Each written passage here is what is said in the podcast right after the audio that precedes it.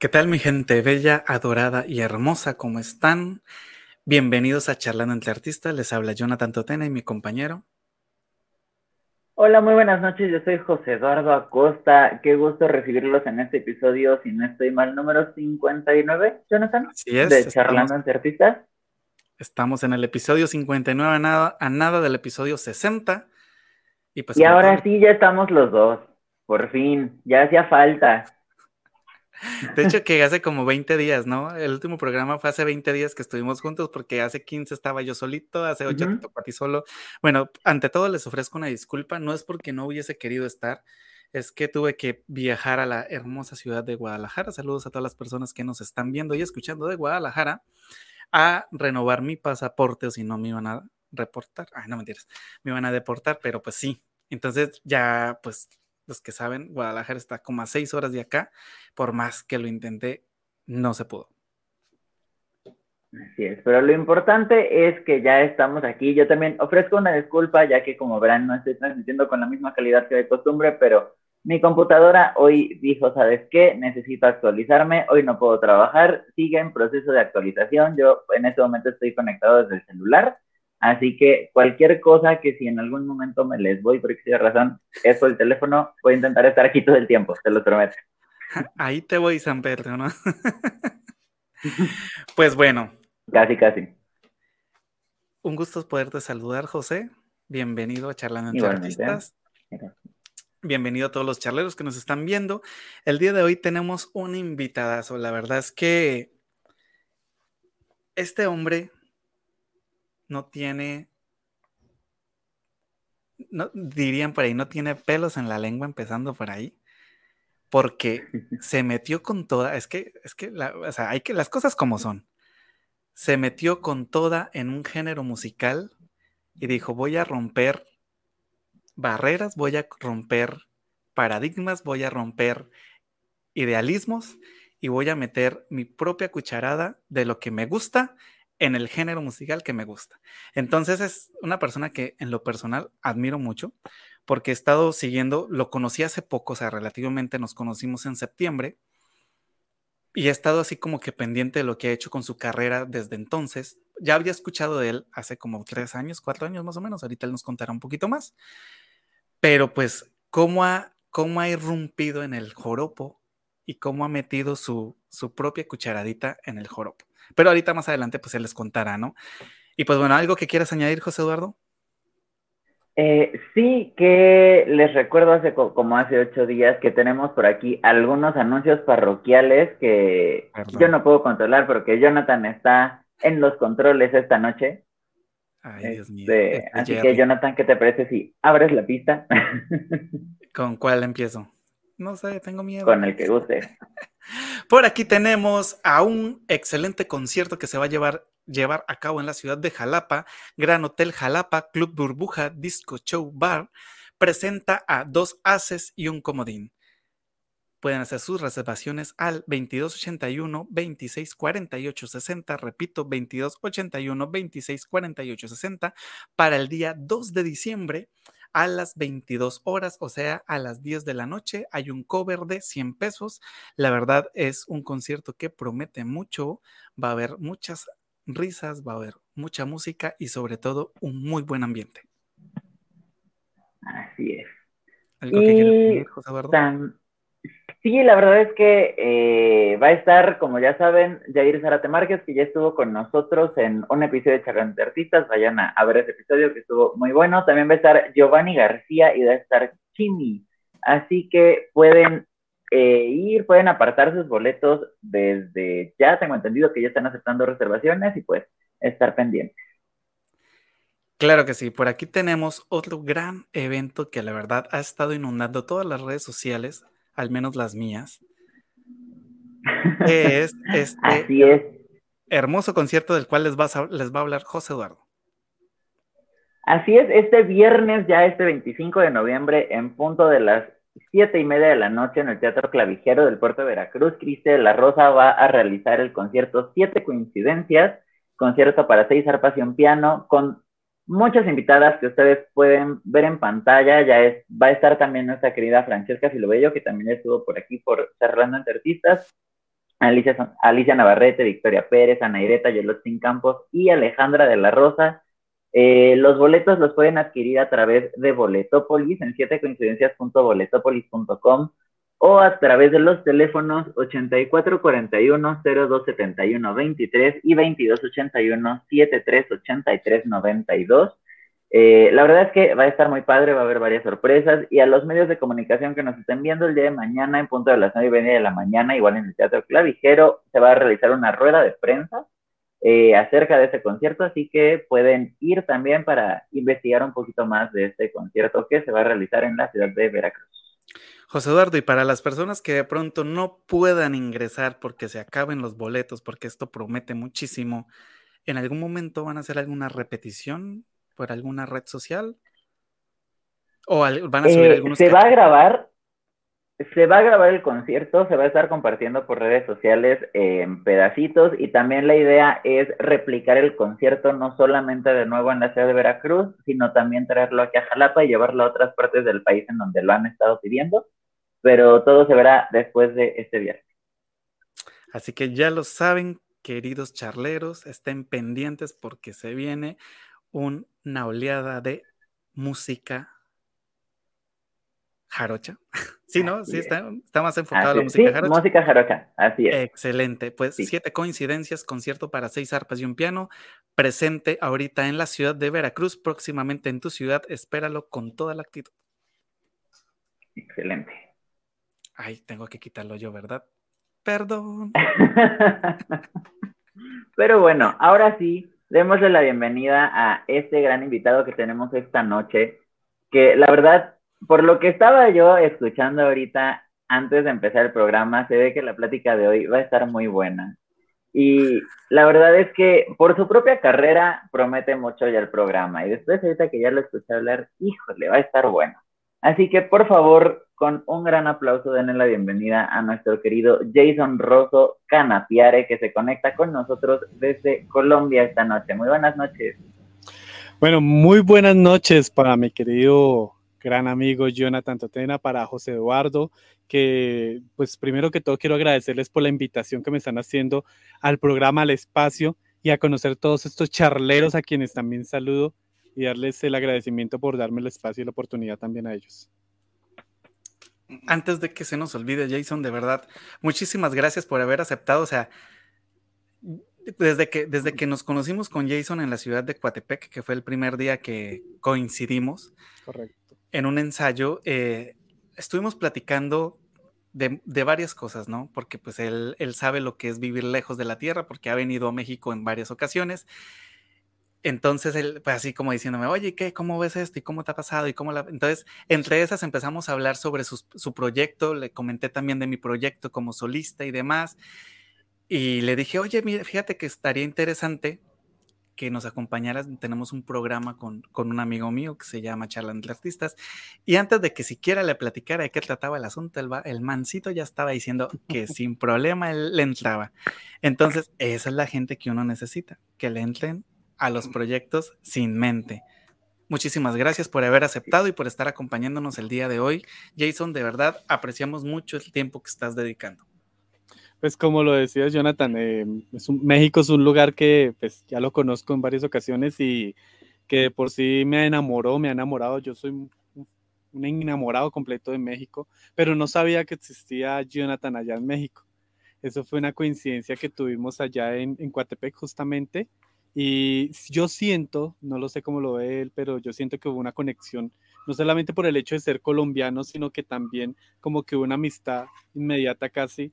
Y, y como él lo decía, ¿cómo le ha ido acá? ¿Cuántos años lleva aquí en México? Y ahí fue cuando le, le ofrecí unos bocadillos, unos dulcecitos, y se le devolvió a la tierra. Entonces, eh, ¿cómo no? ¿Cómo no voy a aceptar la invitación de una persona como Jonathan con quien tuve pues la oportunidad no solamente de conocerlo, sino también de tener tarima en México. Entonces, para mí, al contrario, es un honor tenernos acá y a José Eduardo, pues que lo estoy conociendo y que como que estuvimos de lejitos allá en Coatepec, pero que igual, eh, pues para mí es un placer estar acá. Claro que sí. Antes de empezar y que nos diga, nos comentes quién es Canapiare y que obviamente pues nos digas el significado de Canapiare porque pues posiblemente algunos charleros no lo conozcan, otros sí, pero pues para los que no sepan, sobre todo para el público mexicano que no tenga conocimiento, pues lo puedan saber. Vamos a darle paso a los charleros porque luego nos, nos alargamos, en, nos metemos aquí en el chisme y se nos pasa saludar a los charleros. Por aquí ya tenemos unos saluditos. Tenemos a Magdi Castellanos que nos dice bonita noche, saluditos a todos, me encanta la música llanera. Bienvenida, Magdi. Tenemos por aquí a Edison Cadena, justo estábamos platicando de él antes de empezar en el programa, de unas conversaciones que estuvimos. Dice, saludos compañeros y es como un patito saludando.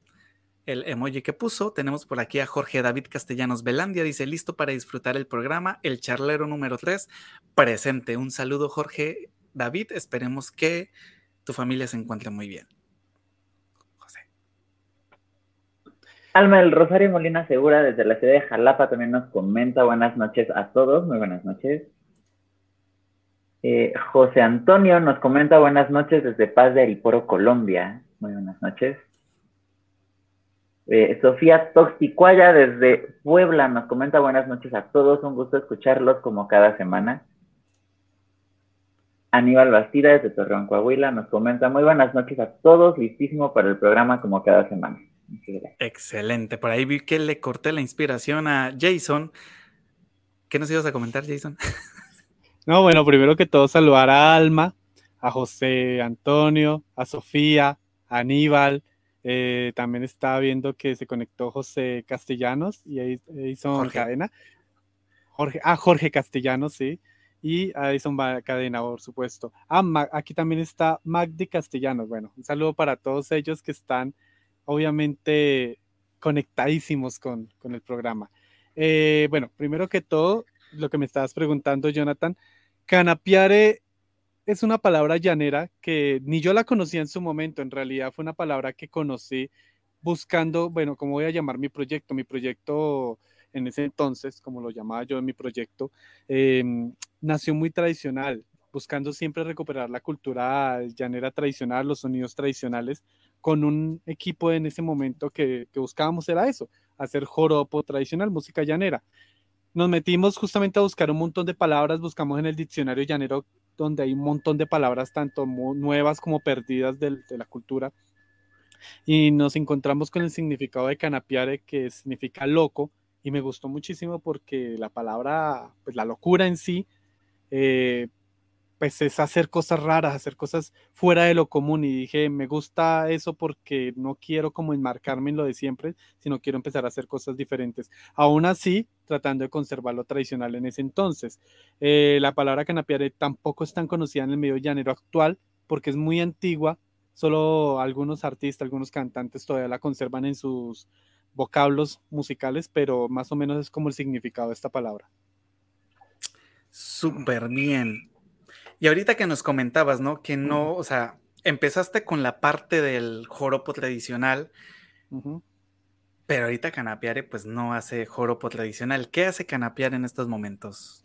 Lo que pasa es que yo vengo de una familia netamente tradicional. En mi familia hay un montón de cantantes. Está el, el gran Eustacio Rosso, que él hacía joropo y si lo buscan encuentran la música llanera con guitarra, que son los inicios de la música llanera, eh, netamente tradicional. Mi abuelo, mi abuelo era de los que andaba con su sombrero, sus cotizas, eh, su cuchillo en, la cintura, porque así andaban los llaneros de del entonces.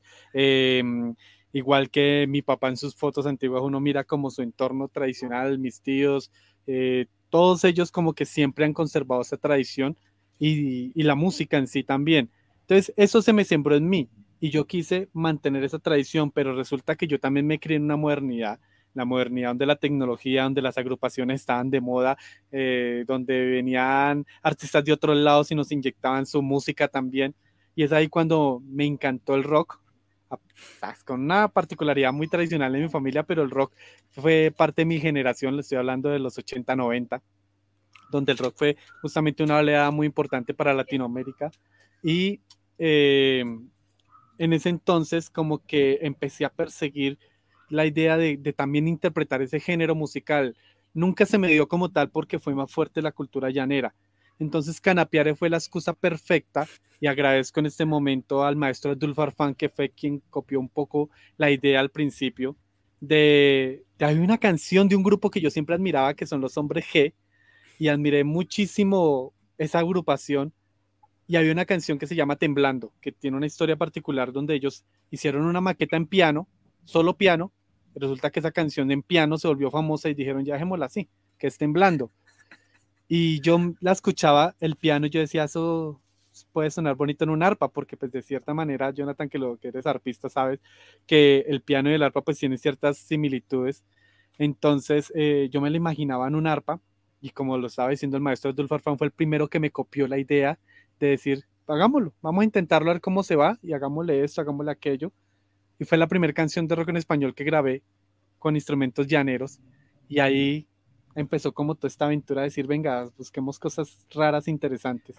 Y así nació el nuevo concepto. Solo para aclarar, la canción de Temblando, ¿la grabaste con el maestro Abdul Farfán?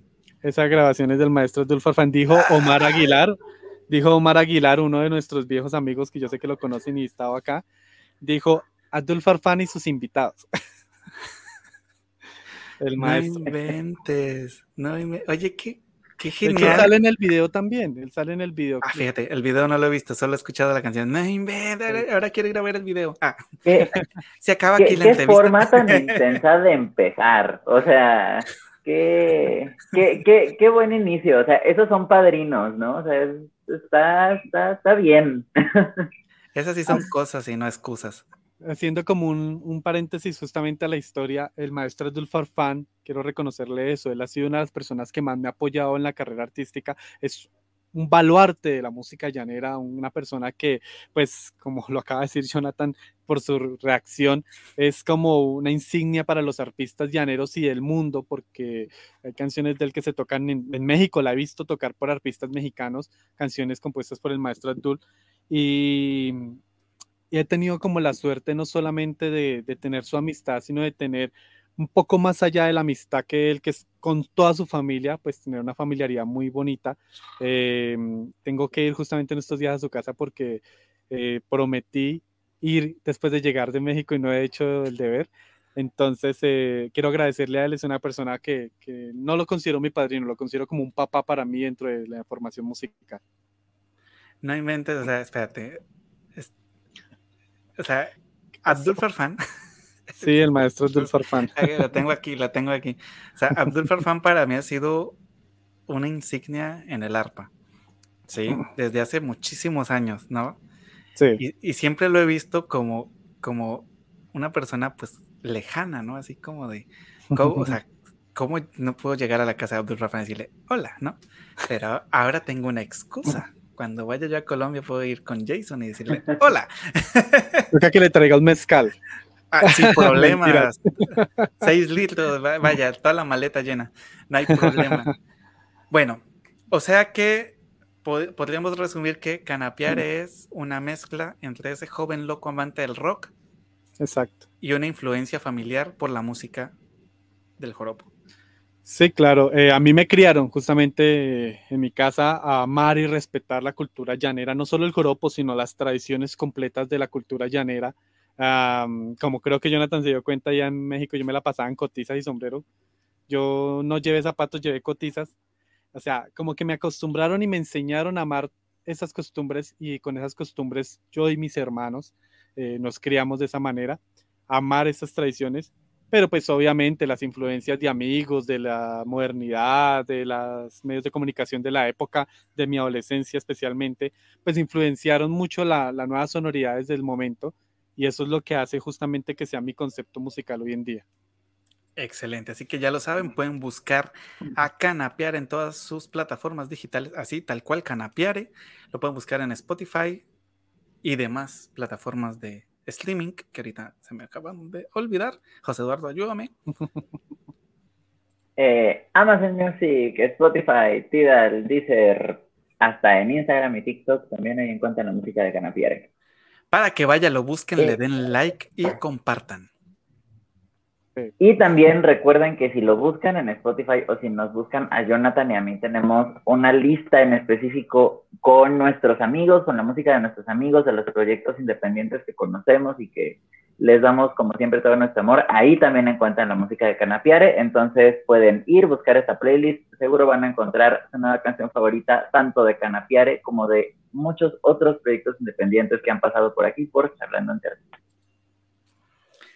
Y pues bueno. bueno, Canapiare, yo, yo tengo una pregunta, ya, ya después de, de esta breve explicación que nos diste de cómo surge tu, tu concepto como tal, a mí me da curiosidad de dónde sale el término del joropo alternativo. ¿Cómo es que tú decides nombrar a, lo que tú haces, a tu trabajo, joropo alternativo? Pues más que yo, mira, cuando yo inicié, como te acabo de decir, pues justamente conecta la historia en que grabamos este tema de Temblando que Rock, eh, gracias con el apoyo del maestro Dul, pues empecé yo como a, empezar a regalarlo a medios de comunicación mi sencillo, mi primer sencillo, con todo orgulloso con mi CD, con mi primer sencillo, a repartir los medios de comunicación, al que pasaba. Eh, tengo una anécdota que una periodista en un centro comercial de un canal importante de Colombia le pasé el CD a ver qué pasaba. y pues me llamó, después la, ahorita la contaré. Entonces empecé como a investigar también en internet. Bueno, yo me inventé esta idea de hacer joropo, pero ¿será que soy el primero o será que hay más gente? Entonces ahí fue cuando me empecé a investigar. Obviamente no soy el primero, hay mucha gente que intentaba hacer cosas con la música llanera desde los años 60 casi.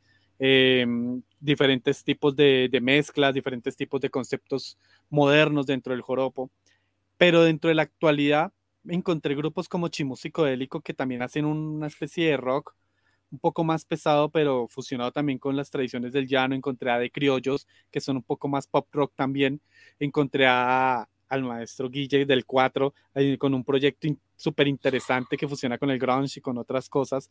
Encontré a campesinos rap, que hacen rap llanero, justamente.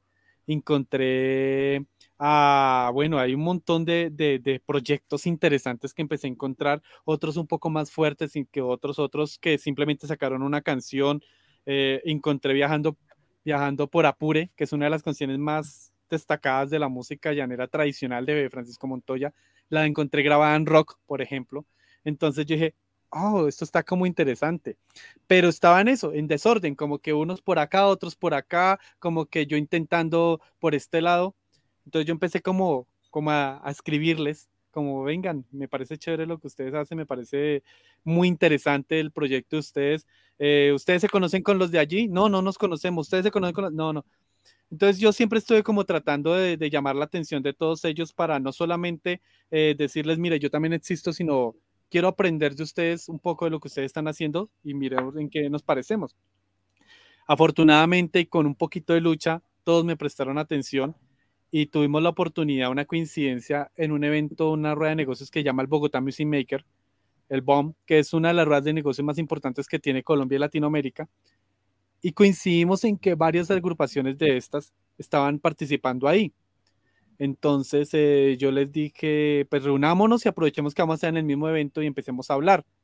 Empezamos a hablar y nos dimos cuenta que éramos más parecidos que diferentes, porque todos estábamos haciendo que con sonoridades nuevas se empezara a escuchar el joropo de alguna manera, que la gente conociera la cultura llanera, que un rockero, bien rockero, que nunca se había imaginado que es una sabana, empieza a cantar sobre sabanas porque le gustó la música de Chimo Psicodélico. Que alguien que, que, mira, por ejemplo, de Criollos ganó un festival de rock con su arpa, con su cuatro y con sus instrumentos, y así sucesivamente, em, nos dimos cuenta que, que cada uno estaba haciendo como lo suyo desde una sonoridad diferente. Pero ¿cómo se llama esto? Llaneros nuevos, eh, llaneros que están haciendo... No, ahí fue cuando decidimos como ponerle a esta movida el joropo alternativo, que ya se quedó, ya se estableció hace más o menos 10 eh, días. Fue el primer festival de joropo alternativo que se hizo en Colombia, ya con solo grupos del mismo estilo. Ya hay grupos nuevos que posterior a, a haberle puesto este nombre, salen con su nombre y le dicen joropo alternativo a lo que hacen. Entonces ya se estableció como un género y decidimos que esto se llamaba así. ¿Por qué? Porque es una forma alternativa de hacer joropo, diferente. Lo importante de esto es mantener las tradiciones, las sonoridades y la esencia llanera dentro de lo que se esté haciendo. Es como la base de esto. Fíjate que eh, justo en, la región, vamos a decir, la región llanera mexicana, ¿no? Que es la parte de Veracruz, que también se maneja un, toque parecido al joropo, que es la música jarocha.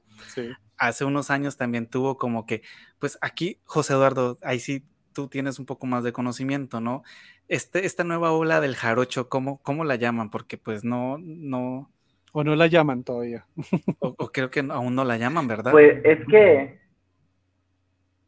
eh, hubo un tiempo en el que le llamaban, creo que el, el nuevo folclore, una cosa así, pero como tal, según yo, nunca se le ha dado un nombre. O sea, toda, todas estas ondas que me imagino tú mencionas que sí, Sonex, Recoveco, hasta cierto punto Monoblanco, Los Cojolites, este, todos estos grupos que han salido y que han tomado la música tradicional, no la forma tradicional de hacer son jarochos, sea eh, jarocho de arpa o jarocho de jarana, eh, y mezclarlo con otras ondas nuevas. Sonex, por ejemplo, involucraba instrumentos eh, distintos, ¿no? Jalaba otras cosas, jalaba otras sonoridades. Recoveco también le dio por algún tiempo por incluir este otros instrumentos como metales, ¿no? Eh, trompetas, saxofones, que la verdad daban sonoridades muy padres y muy interesantes, pero pensando así en un nombre, según yo, no, no existe. Solo, lo único que me viene a la cabeza es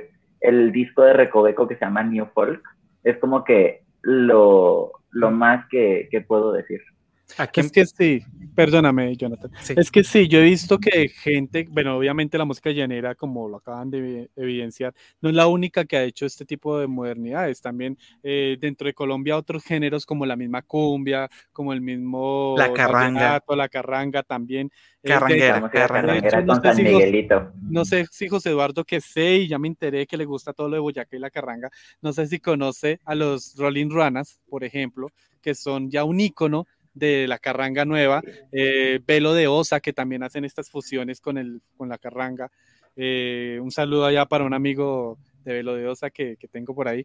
Eh, justamente, y pues en México yo vi a Recoveco también como con unas particularidades un poco más tropicales dentro de lo que hacían en los jarocho, pero, pero haciendo el jarocho totalmente diferente. Y así pasa con otros géneros folclóricos. Eh, vi en internet algo supremamente interesante que también hacían con el rock, pero con la música country en Estados Unidos.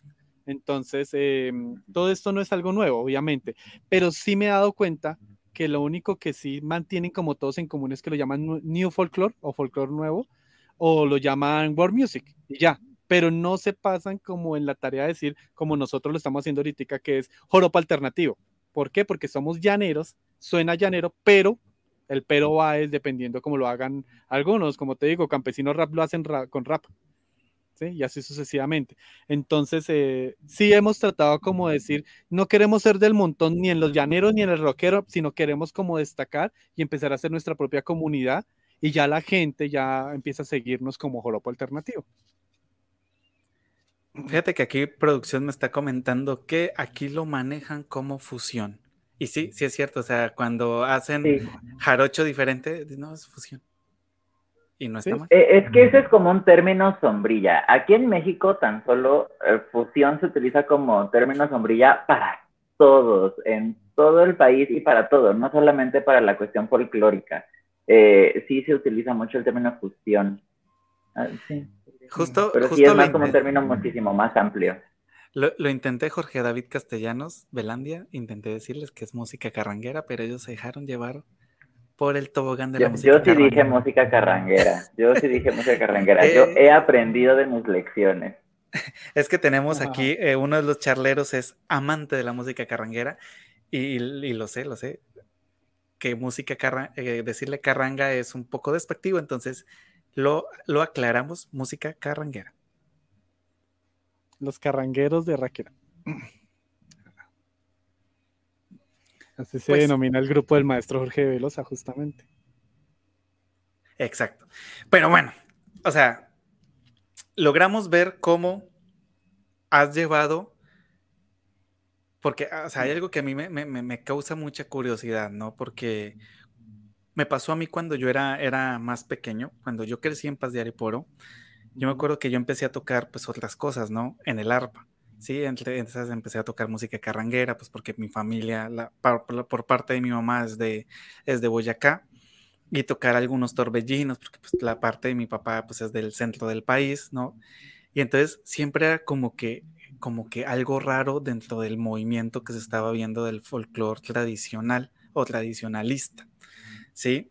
Entonces a veces pues uno procuraba pues tal vez no hacerlo en, en eventos muy masivos, sino pues en ciertos eventos donde se prestaba porque pues para evitar tener conflictos, ¿no? Sí, ¿Cómo ha sido ¿Cómo ha sido ese, ese... ¿Sientes que ha habido cierta inclusión o completamente lo contrario por parte del género como tal del joropo o del llanero hacia el joropo alternativo?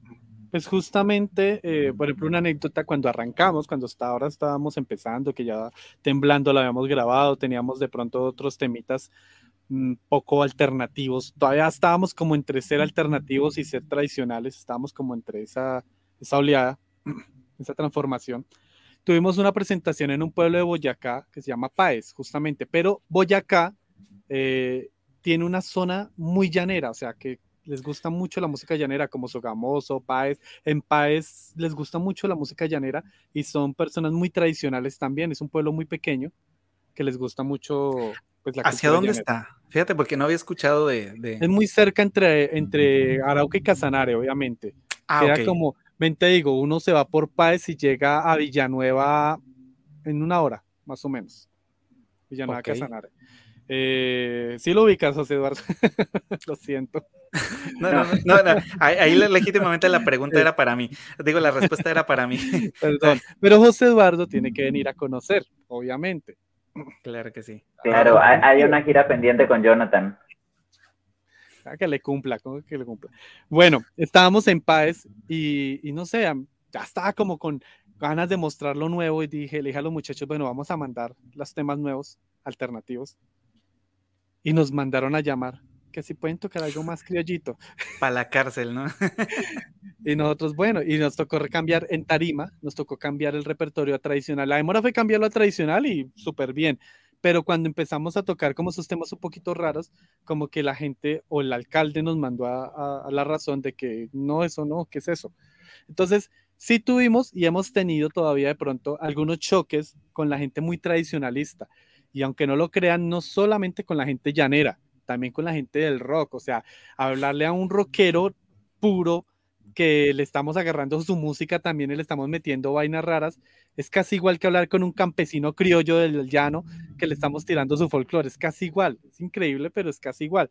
Entonces, eh, tuvimos gente, tanto del rock como el joropo tradicional, de la música llanera tradicional, que nos estamos tirando el folclore, que una cosa, que la otra pero digamos que ha sido tanta la perseverancia y funcionó muy bien unirnos como proyectos, todos los que les estoy diciendo, el Yopo, el 4, Chimú, eh, de Criollos, unirnos un poco, sirvió tanto que hizo justamente una comunidad, o sea, los mismos que me siguen a mí también los siguen a ellos y se volvió como, como aquel rockero, aquel reggaetonero que sigue a todos sus, sus ídolos del mismo género, que volvió esto una comunidad un poquito más fuerte y ya hoy por hoy en los festivales están empezando a admitir esto. Eh, este año se creó el segundo Joropo Fets que hacen en Yopal, donde la mitad del festival es exclusivamente para el joropo alternativo y la otra mitad para gente tradicional. O sea, ya le abrieron espacio al joropo alternativo en un festival de Yopal. Eh, en, Villavicencio, justamente eso fue el año pasado, sí, sí, fue el año pasado, eh, hicieron un festival donde pusieron tres categorías. Las categorías son joropo tradicional, música colombiana y fusión llanera. O sea, ya le están empezando a abrir los espacios a esto después de que esto era, pues, nos estábamos tirando la música y resulta que se dieron cuenta que ya no nos la estamos tirando, sino que estamos abriendo un espectro nuevo. ¿Por qué?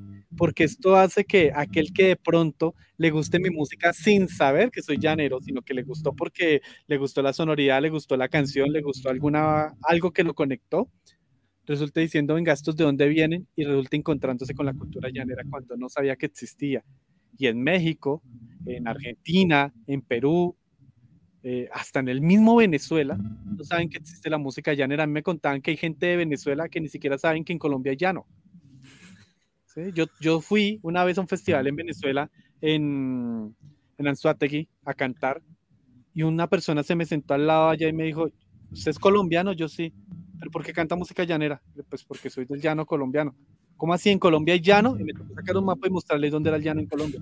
O sea, así de escondida ha sido la cultura llanera que justamente estos proyectos lo que hacen es ayudar a que otra gente se visualice. Me pasó en Oaxaca, en Oaxaca no sabían que existía la música llanera, con unas pistas me puse a cantarles y allá dejé fans nuevos de la música llanera. Fíjate que ahorita que pues haces todas estas, todas estas aclaraciones y todo esto tan, tan importante, ¿no? Que es como abrir, abrirse un poquito la mente y pues permitir estas nuevas, estas nuevas experiencias sonoras, porque la verdad es toda una experiencia sonora escuchar tu canción favorita de Hombres G en llanero, o sea, es, como que, o sea, vaya, hay varios artistas que, que, lo están haciendo a su manera, ¿no? También hemos visto que algunos artistas del joropo han hecho que con su, su fusión con el reggaetón, que su fusión con la música norteña o la banda mexicana. También aquí en México se ha, se ha visto esta como nueva, eh, yo jamás pensé hace unos años ver un mariachi tocando con una banda. Y lo vi por primera vez en, bueno, yo lo vi por primera vez en un video que sacó el Mariachi Vargas de un son que se llama El Son del Aguacate y me estaban tocando con una banda y yo dije así, ay, sí, entonces todas estas cosas también pues ayudan y lo que hemos estado hablando con José Eduardo prácticamente desde el programa número 4 que empezamos a tocar estos temas del, de lo tradicional es que justo ayuda a visibilizar más la música tradicional a, las juventudes que pronto no tienen este contacto, como por ejemplo en el caso de Canapiare, que su familia creció inculcándole el amor al joropo, en el caso de José Eduardo, que su familia eh, creció inculcándole el amor a la, a la, música tradicional, a la música jarocha, o en mi caso, que también pues yo crecí en un, en un pueblito que se llama Paz de Ariporo, saludos a todos los que nos están viendo desde Paz de Ariporo, eh, que, que pues uno crece con ese amor inculcado, ¿no? Y pues de pronto las nuevas generaciones pues no les llama la atención porque pues está todo este boom, lo, que decías, ¿no? Que es la influencia, que ta, que ta, y entonces mostrarles un producto que dices, ay, oye, esto me suena familiar, pero a la vez no, y te va metiendo de a poquitos, te va metiendo poquitos la cultura. Eso siento que es algo importantísimo y que debemos darle justo los espacios, tanto en México como los espacios que le están dando ahorita en, en Colombia. Entonces el llamado es para que lo hagamos. Yo tengo la fortuna de que justamente, digamos que no fue mi idea principal, sino se fue dando con el tiempo. Yo cuando grabé Temblando, que fue mi primera canción de este estilo, eh, lo hice porque la canción me gustaba, yo era fan de los hombres G. Lo que no sospechaba y no sabía era que la publiqué, le tocó el corazón a mucha gente de, de los 90, especialmente los 80, que les gustaba esa canción, que les gustaba ese tipo de música, escucharla como en una versión diferente, lo que decías tú, Jonathan. Tan, se publicó tantas veces en redes sociales que los mismos hombres G terminaron compartiéndola. Entonces, digamos que eso, eso me generó una cierta alegría y me dije, mira, es una forma de conectar a la gente, no, no con la cultura llanera, sino conectarla de otra manera. ¿Sí? Eh, yo tuve la oportunidad, aquí les cuento, de grabar, bueno, cuando fui a México la primera vez, ya llevaba, pues ya había grabado un, temblando y ya había hecho otras cosas, y tuve la oportunidad de conocer al maestro Aaron Montalvo. Él es de Veracruz, pero vive en Ciudad de México. ¿Quién es Aaron Montalvo? Aaron Montalvo es el cantante oficial, el que todo el mundo conoce como cantante o intérprete original de Dragon Ball GT, de las canciones de esta serie animada, que pues obviamente también hicieron parte de la infancia de muchos de nosotros. Yo, él no conocía tampoco la cultura llanera. Tuvimos la oportunidad de viajar con un amigo que se llama Cristian Ávila, que es arpista también.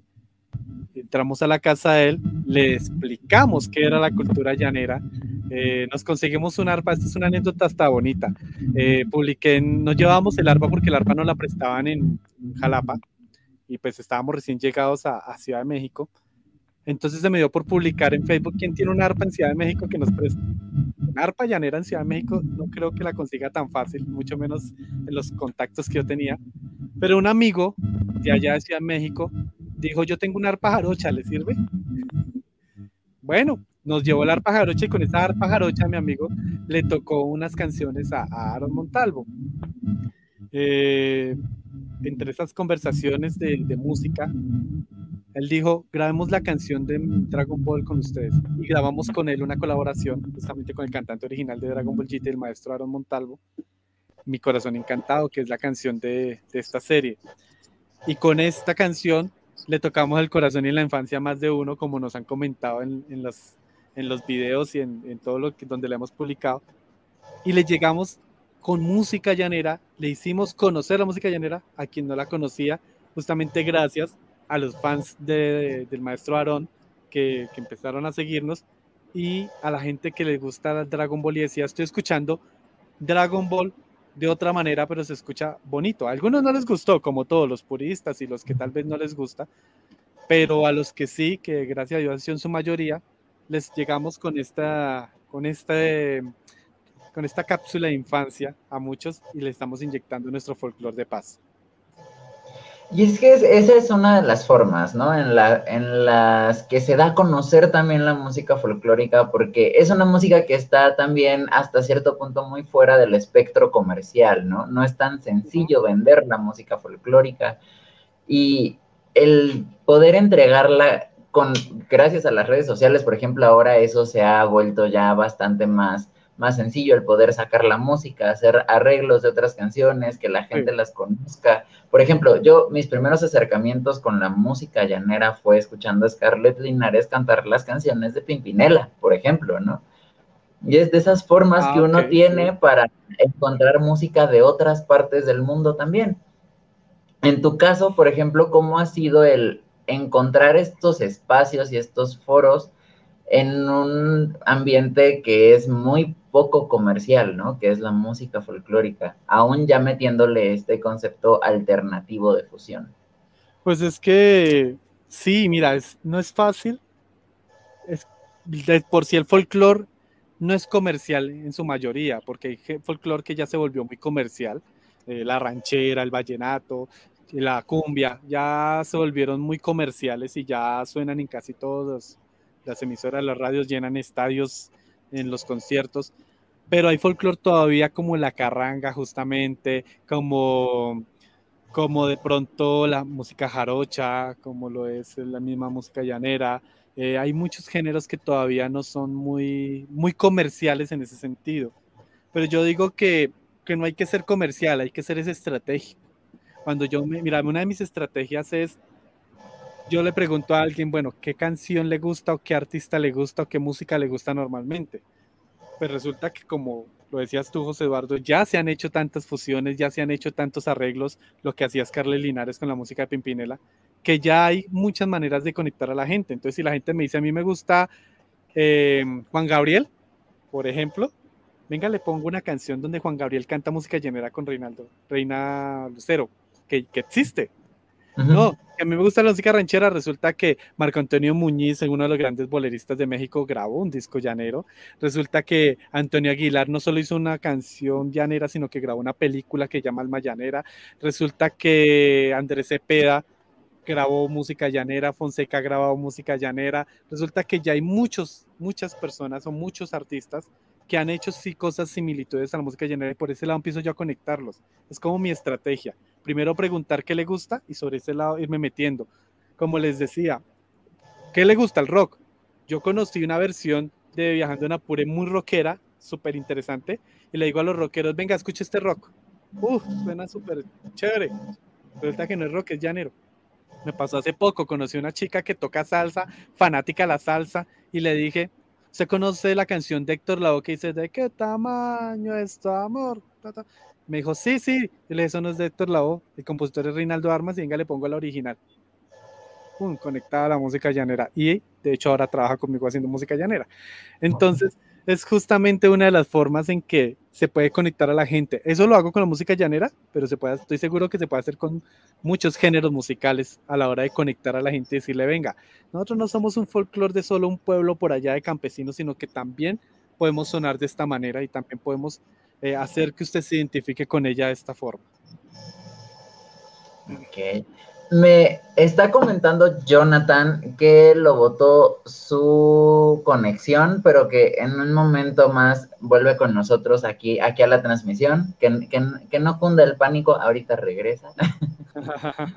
pero bueno, Canapiare, ya hablamos de cómo hacer que la gente conozca esta música, pero tú, por ejemplo, al momento de buscar espacios para tú presentarte, presentar tu música, presentar tu concepto, ¿cómo ha sido este, este camino, no? Porque digo, al fin y al cabo ya hasta has llegado a este país, ya has tenido presentaciones como Canapiare dentro del territorio mexicano y dentro de otros países, tengo entendido. Entonces, ¿cómo, cómo ha sido este proceso de ir buscando los, los espacios y que le den espacio al joropo alternativo, que ya, ya no es esta idea tan conservadora, ¿no? Que, que se tiene del, de la música llanera. Bueno, eh, buscar los espacios no es nada fácil. Eh, este es el camino justamente más duro. Después de que uno tiene su concepto, su proyecto, eh, por lo menos la idea, ahí es donde la gente dice, bueno, ¿y ahora qué? Resulta que a los artistas generalmente nos enseñan, o a los músicos más bien, a tocar bien, a cantar bien, y lo más importante es hacerlo bien. Listo, lo estamos haciendo bien. ¿Y ahora qué? Pues resulta que hay mucho artista famoso a nivel internacional que ni siquiera lo hace bien, pero está allá. ¿Qué es lo que pasa? Que falta esa escuela en la mayoría de los artistas y es cómo vender el proyecto. Eh, yo me he enfocado mucho, he estudiado un poco lo que tiene que ver con marketing, enfocado siempre en lo musical, en lo artístico, aprender un poco de plataformas eh, musicales, redes sociales y, y tratar de, de, empaparme de cómo se mueve la industria de la música. Eh, la industria de la música es como un montón de gente que está acostumbrada a abrir estos espacios para sus artistas, pero ¿qué tienen aquí ustedes para ofrecerme? Entonces, ese es el, eso es lo que a mí me ha tocado aprender a hacer, que es meterme a diferentes convocatorias, tanto del Estado como privadas, eh, meterme a internet y decirles, mire, conozcan mi proyecto para que de alguna manera entrelacemos algo, eh, estar pendiente de todo tipo de, de espacios que se abren. No todos dicen sí, pero ser terco, yo a veces me meto a, a, espacios, convocatorias, y resulta que ni me acuerdo a cuántas me he metido y cuando me sale una solicitud, ¿te la has ganado o eres parte del proyecto? Yo me toca averiguar cuál era porque no me acuerdo, pero es que es eso, estar en todo lado metido, porque como me dijo una vez un amigo, de 10 puertas que se golpean se pueden abrir dos. Entonces es ir abriendo los espacios uno mismo, ser terco, perseverante, y, y esa es la otra hay gente que dice, no, es que mi música no creo que pegue por allá. Eso es lo que no sabemos. Uno no sabe a veces quién se enamora de la música de uno. ¿Quién se iba a imaginar que algún día iba yo a llegar a Oaxaca? Como lo decía Jonathan, Veracruz es lo más parecido a nosotros en la música llanera. Oaxaca no tanto y me di cuenta que culturalmente y musicalmente no se parecen nada a nosotros. Pero les gustó. Y alguna persona a mí me dijo una vez, no, eso de pronto solo pega en Veracruz y ya. Intentémoslo. ¿Quién quita que en Canadá sí peguemos y no peguemos en otro lado?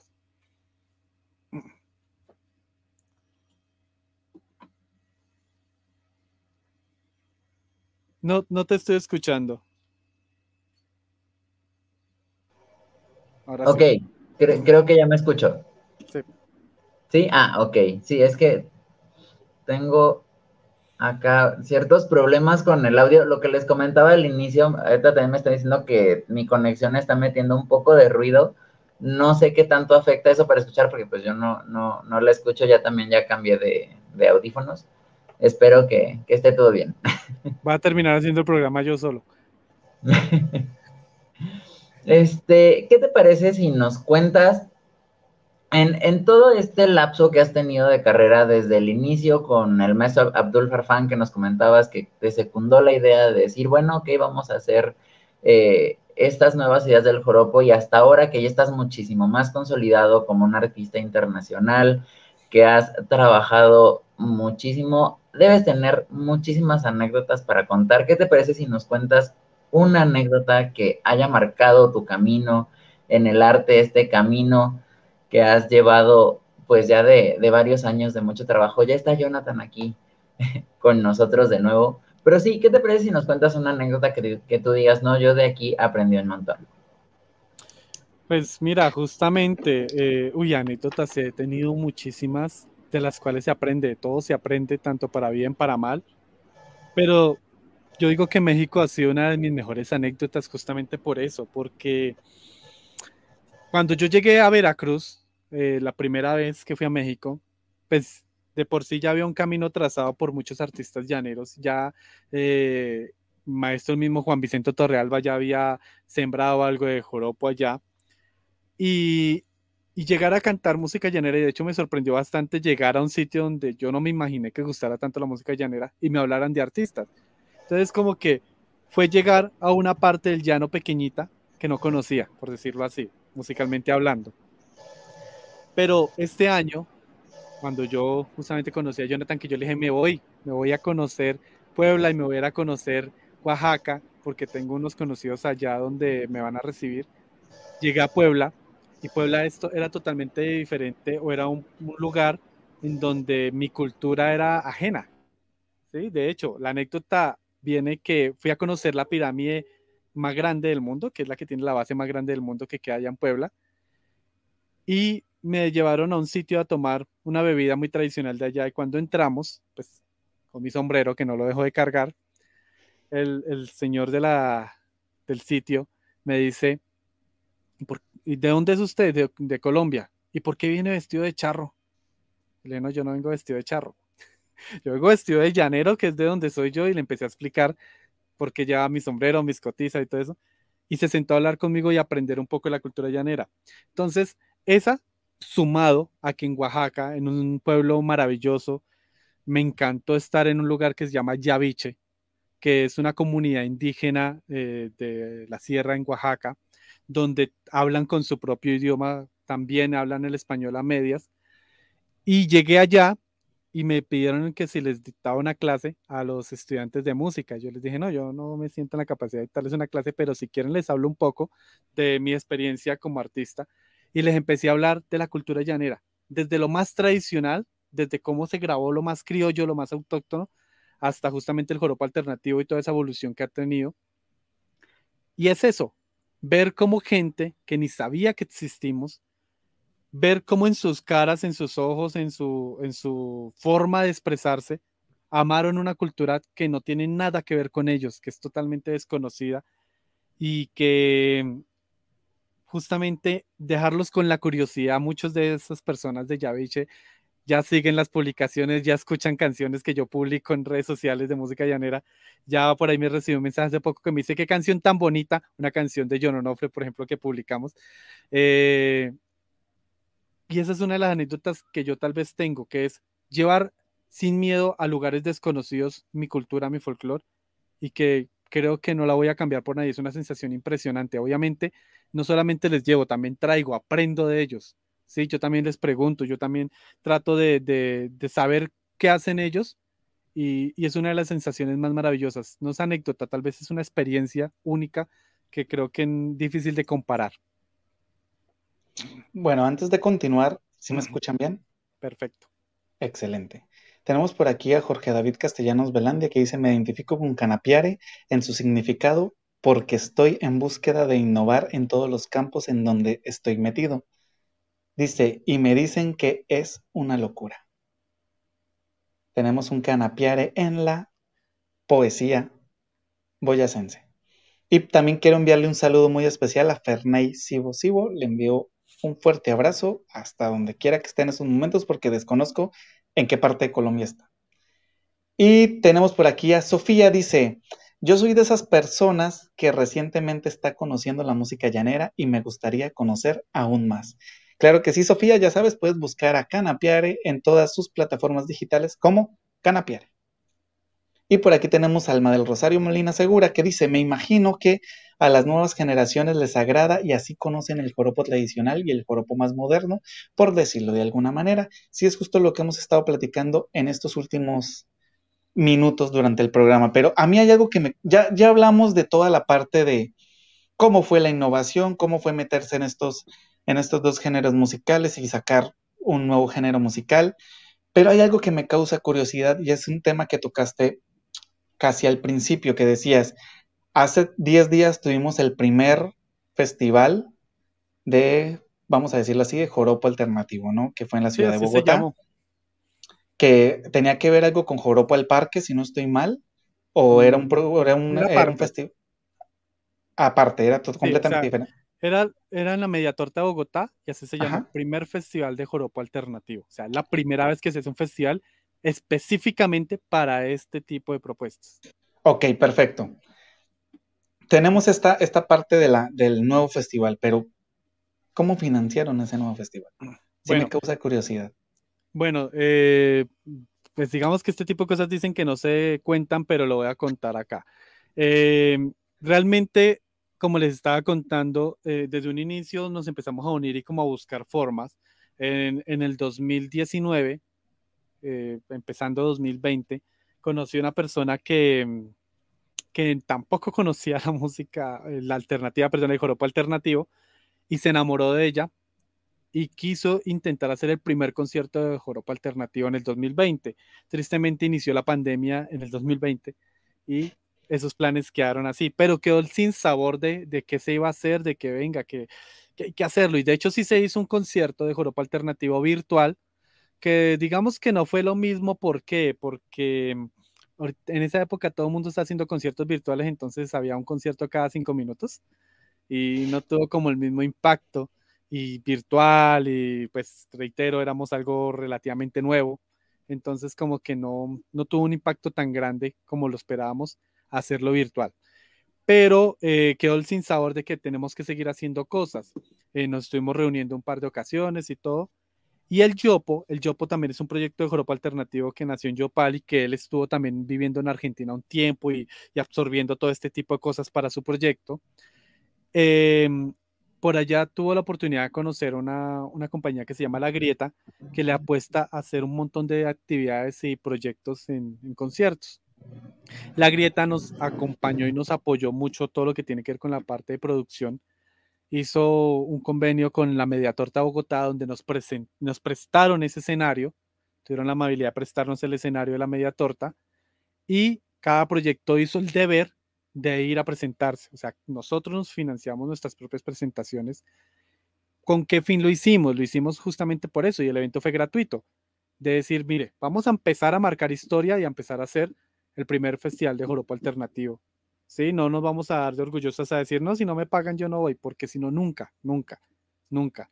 Eh, justamente también hubo una anécdota ahí que una de las guitarristas, una chica guitarrista que trabaja conmigo, Rocío, eh, llegó un poco tarde por tráfico en Bogotá, que es normal. Eh, no pudo llegar a tiempo, a tiempo, a tiempo, llegó muy apenas a la prueba de sonido y un integrante de otro grupo nos prestó la guitarra para que se hiciera la prueba de sonido en ese momento. Entonces, es justamente eso, ver la familiaridad, como que apoyémonos, como que entre nosotros podemos sacar esto adelante y así se hizo el evento. Cada uno fue, aportó su granito de arena, se hizo la publicidad, todos hicieron el aporte de hacer la publicidad, de compartirla, de etiquetarnos todos y así es que se logró este primer festival. No fue un apoyo específico, sino fue un apoyo de todos, agradeciendo a la Grieta y al Yopo que fueron los que lideraron justamente la organización de esto. Y por ejemplo, ¿qué tanto impacto crees que tuvo a nivel de la sociedad bogotana? Este Bastante. primer festival. Bastante, más que en Bogotá, yo diría que a nivel nacional. Eh, por lo menos yo sí me voy a jactar que recibió muchos seguidores nuevos después de ese festival, eh, porque tal vez seguidores de los otros grupos no nos conocían y nos empezaron a seguir y viceversa. Justamente es una forma de compartir con nuestro, o sea, cada uno ha hecho su público pero a mí me estuve hablando justamente con una muchacha hace dos noches que me empezó a seguir y me dijo, ah, yo no conocía su proyecto. Y pues yo le contesto a todas las personas que nos escriben y me dijo, yo le dije, sí, eh, nosotros tuvimos el primer festival de Joropo Alternativo. Y me dijo, yo conocía al 4, ahora los conozco a ustedes. O sea, gracias a que justamente empezamos a traer en equipo, yo me estoy trayendo seguidores de ellos y tal vez ellos de nosotros. Entonces, ese impacto genera que la comunidad crezca más y estoy seguro que esa persona le va a hablar de nosotros a otra persona y así sucesivamente. Entonces, ese es, el impacto que empieza a generar esto. Oye, súper bien, pues esperemos que para la segunda edición ya haya intervención de parte de autoridades correspondientes para la financiación, porque pues, aunque ustedes no lo crean, llevar a cabo un festival es bastante costoso, no es gratis. por eso es que también nos hemos detenido un poco con el Festival de Charla entre Artistas. Primero que todo porque pues ya no vivimos en la misma ciudad, José Eduardo y yo. Eso crea muchas, muchos problemas, pero bueno, pronto estará el Festival de Charla entre Artistas y obviamente tendremos ahí a Canapiare de invitado para que nos acompañe en este primer festival. Fíjate, Jason, eh, ahorita que pues que nos has comentado un poco de, de todo esto, de todo lo que ha sido la, evolución de Canapiare, todo lo que la influencia que ha tenido el joropo alternativo en, Colombia y al parecer en México también. ¿Qué, le podrías recomendar o qué, le, qué consejo le darías a estas personas que pronto estén iniciando su proyecto musical? Mira, iniciar un proyecto es de lo más difícil. ¿Por qué? De hecho, yo no sé qué será más difícil, iniciarlo o sostenerlo.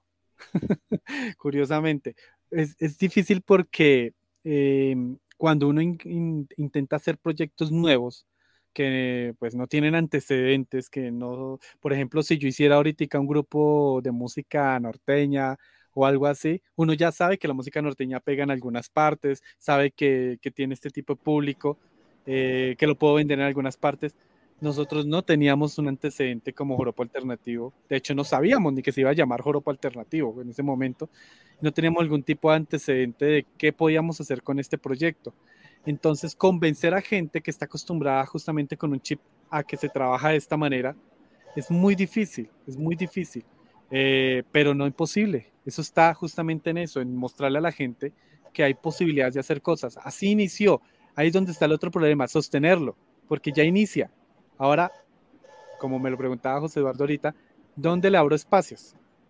Y ese abrirle espacios es convencer a los integrantes de que sí hay lugares para seguir haciendo lo que nosotros hacemos, porque por lo menos en un lugar como Colombia, yo sé que en Latinoamérica pasa mucho esto, pero Colombia específicamente es muy difícil vivir del arte y crear escenarios que no existen, crear espacios que no existen. ¿Por qué no existen? Porque era un género que no existía, precisamente por eso.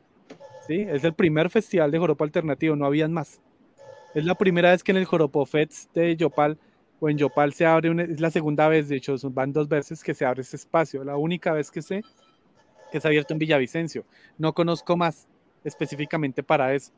Entonces, crear, convencer a mis integrantes que venga, que perseveremos que si hay espacios, es muy difícil sostenerlo, crearlo y al mismo tiempo eh, hacerlo. Pero cuando estos resultados empiezan a surgir, cuando la gente ve foticos tomadas en, Jalapa o en Coatepec con Jonathan allá tocando, ya la gente ya dice, venga, sí, mire, el terco este lo logró, por lo menos está intentándolo allá en otro lado, por lo menos ya tienen su propio festival con nombre, un nombre que ellos le pusieron a lo que ellos hacen, por lo menos ya hay oyentes, por lo menos ya tiene colaboraciones internacionales. Venga, ahora yo quiero serlo. Ahora resulta que ya ellos son los que quieren ser como nosotros o quieren hacerlo, algo parecido a nosotros. Y eso es bueno, eso es bonito y esa es la idea, que la gente más se motive. Entonces, ¿qué queremos decirle a la gente? Motívese, inténtelo. El que persevera alcanza. Es difícil, pero no imposible.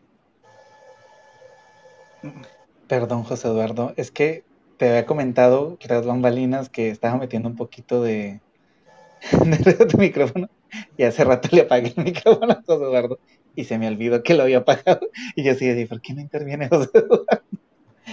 Sí, y es, y es, que si yo no soy el que se el micrófono, yo ya no lo puedo prender. Es que como aquí en, la, aquí en, el celular, porque estoy en mi celular, no, no, no, no veo si está apagado o no está apagado su micrófono. Así es la gente, así es la gente, no mentira. Yo quiero hacer dos saluditos aquí que me están escribiendo. Eh, claro que, sí. está viendo. Un saludito para Gina, que nos está eh, viendo. Eh, no comentó por ahí, sino me escribió para el interno y me mandó fotico. A Victoria Rey también, que, está ahí pegadita. Muchas gracias. Claro que sí, saludos a Gina y a Victoria, hasta donde estén. Por aquí hay un comentario antes de que intervengas, José Eduardo, porque me parece bastante curioso, que dice, Jorge David Castellanos Belandia dice, el maestro Joel Estupiñán mezcla el joropo con la música clásica y el resultado es espectacular, ya ha gustado en Europa lo buscaré. Habrá que buscarlo. Sí, de hecho, eh, Leonard Jacome, que es uno de los grandes arpistas también que tiene Venezuela, em, quien pues tuvimos, he tenido la oportunidad de hacer muchas cosas con él, un gran amigo, una gran persona. Él ha estado tocando con sinfónicas de Malasia, de diferentes partes de Europa, e inyecta el joropo en, en esas sinfónicas. Entonces, digamos que todas esas muestras son el ejemplo de que el folclore sí se puede combinar, específicamente de la música llanera, que es lo que hacemos nosotros. Se puede, se puede, se puede. Sí. José Eduardo, ¿quieres eh, decir eh, algo? Es que, Jonathan como que habla que no habla, yo estoy... y es que me doy cuenta que llevo un pequeño retraso porque veo que ustedes se mueven, pero no los escucho y ya después los empiezo a escuchar. Entonces por eso estoy como que acá como con más precaución de lo cual. Ok. Sí.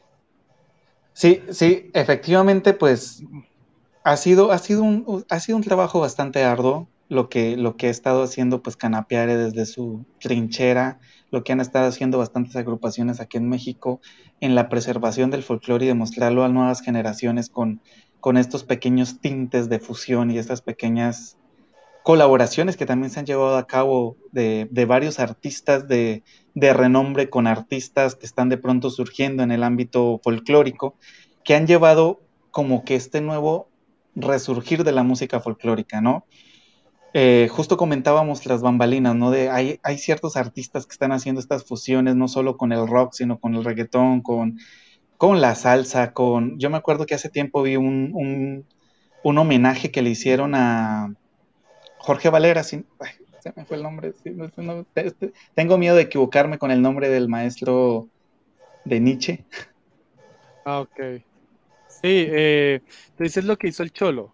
Sí, un, que, que, bueno, fueron varios artistas, pero pues el Cholo también hizo como que su, su, aporte de a partir de la música, de la música pues llanera. También vimos esta fusión, ah, una de las canciones que me gusta mucho, que es Camina Pedro, que hace el Cholo con, en conjunto con Fonseca, y hace como que esta mezcla de como de ritmos con lo que hace Fonseca, con lo que está haciendo pues ahorita Bordón Libre, ¿no?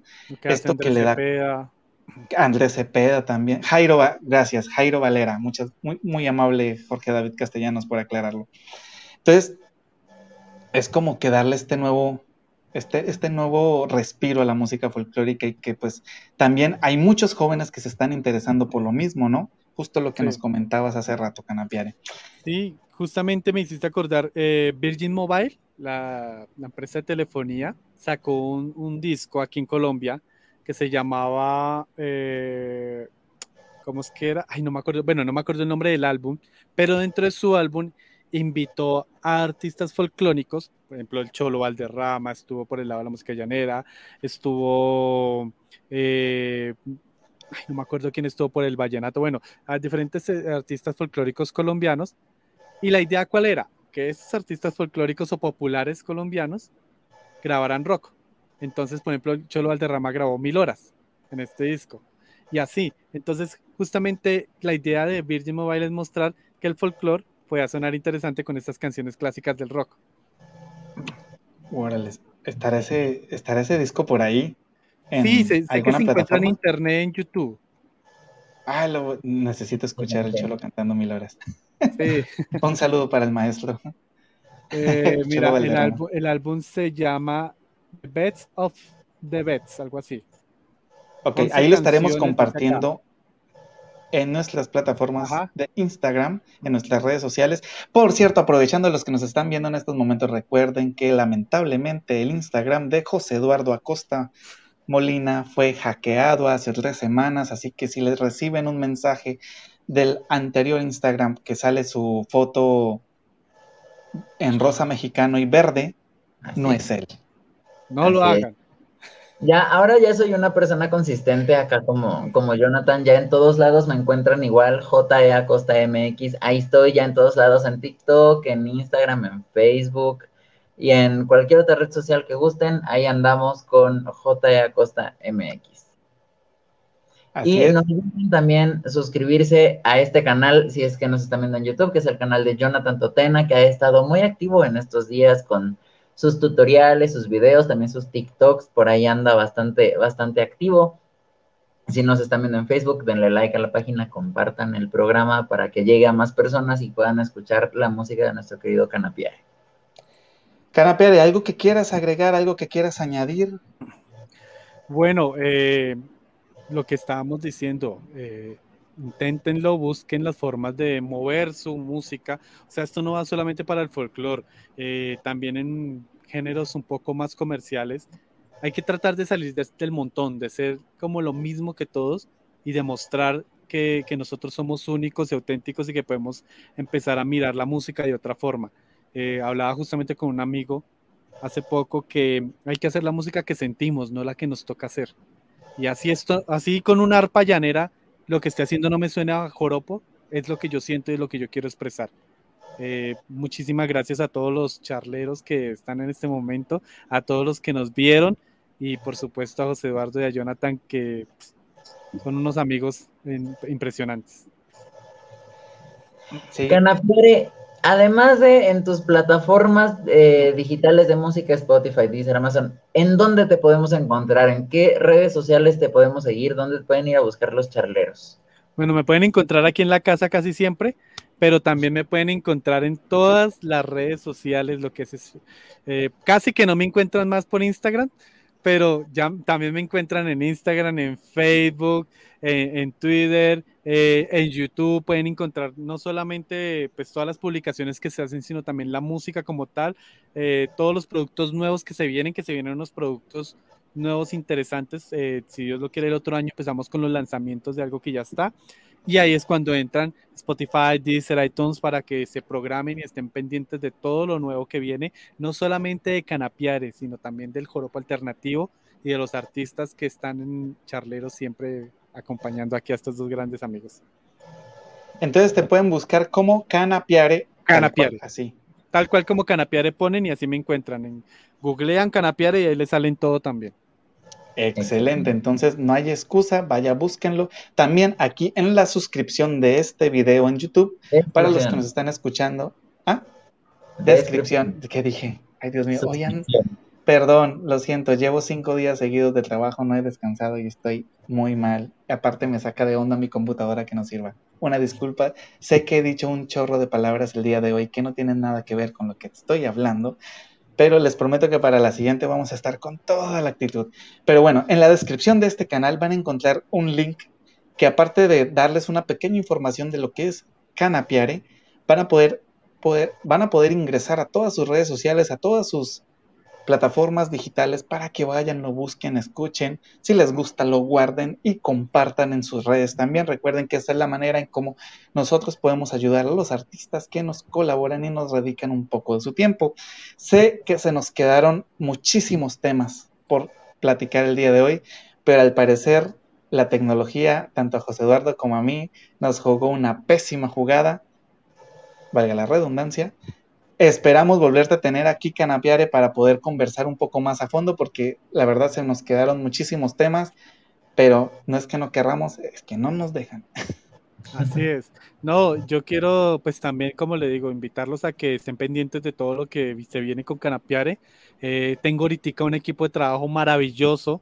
estoy hablando de Rocío, de Oliver, de Germán Ramírez, que lo conocen como Pajarito, de, de Fercho Barrera, de Liz, Liz, que también es una baterista impresionante. Em, es un equipo de trabajo que, que, llevo hace poco con ellos. El proyecto ya viene hace un tiempo, pero ellos eh, están empezando a trabajar conmigo hace poco. Y es un equipo maravilloso. Vienen cosas interesantes y espero que estén pendientes de todos ellos. Claro que sí, sabes, Jason, que cualquier cosa que se te ofrezca, cualquier lanzamiento que tengas en Puerta Festival, puedes compartirlo con nosotros, charlando entre artistas está abierto a pues compartirlo con sus charleros y sabemos pues que hay charleros que les encanta estar apoyando a los artistas que nos han acompañado, entonces pues con mucho gusto esta es una puerta más para que pues podamos llevar tu música y tus proyectos a otro nivel. Mira, esto lo voy a hacer en vivo para comprometerlos.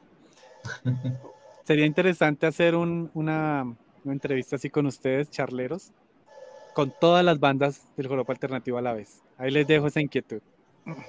Oh, estaría interesante, claro que sí, nomás nos ponemos de acuerdo. Claro que sí.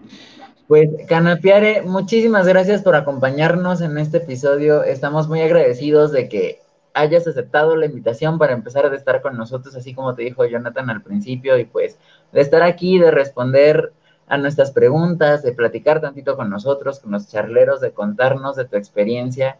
Y pues de verdad esperamos que muy pronto, un día que la tecnología sí esté de nuestro lado, puedas volver aquí a Charlando entre Artistas. Tú ya sabes que este es tu espacio, como te comentaba Jonathan, para lo que necesites, aquí andamos. muchas gracias nuevamente y pues a la gente que se conectó, a José Antonio, a Sofía, a Alma, Ferney, a, bueno, a todos los que se han conectado y a los que están pendientes también, muchísimas gracias. Claro que sí, saben que nos vemos el próximo lunes a partir de las 8 pm hora México, 9 pm hora Colombia, 11 pm hora Argentina, con más de charlando entre artistas. Tenemos un gran invitado que pues ahí lo vamos a tener en sorpresita en el transcurso de la semana, les vamos a compartir porque la verdad es un gran amigo mío de mi infancia, entonces pues vamos a tener otra vista de el folclore. Así que pues muchísimas gracias por estar en la noche de hoy. Jason, muchas gracias por asistir a este programa, hermano. Estamos en contacto porque por ahí tenemos unos proyectos en puerta que vamos a ir realizando. José Eduardo, fue un placer volver a estar contigo en el programa después de 20 días. Charleros, gracias por estar aquí. Y esto fue Charlando entre Artistas. Nos vemos la siguiente semana.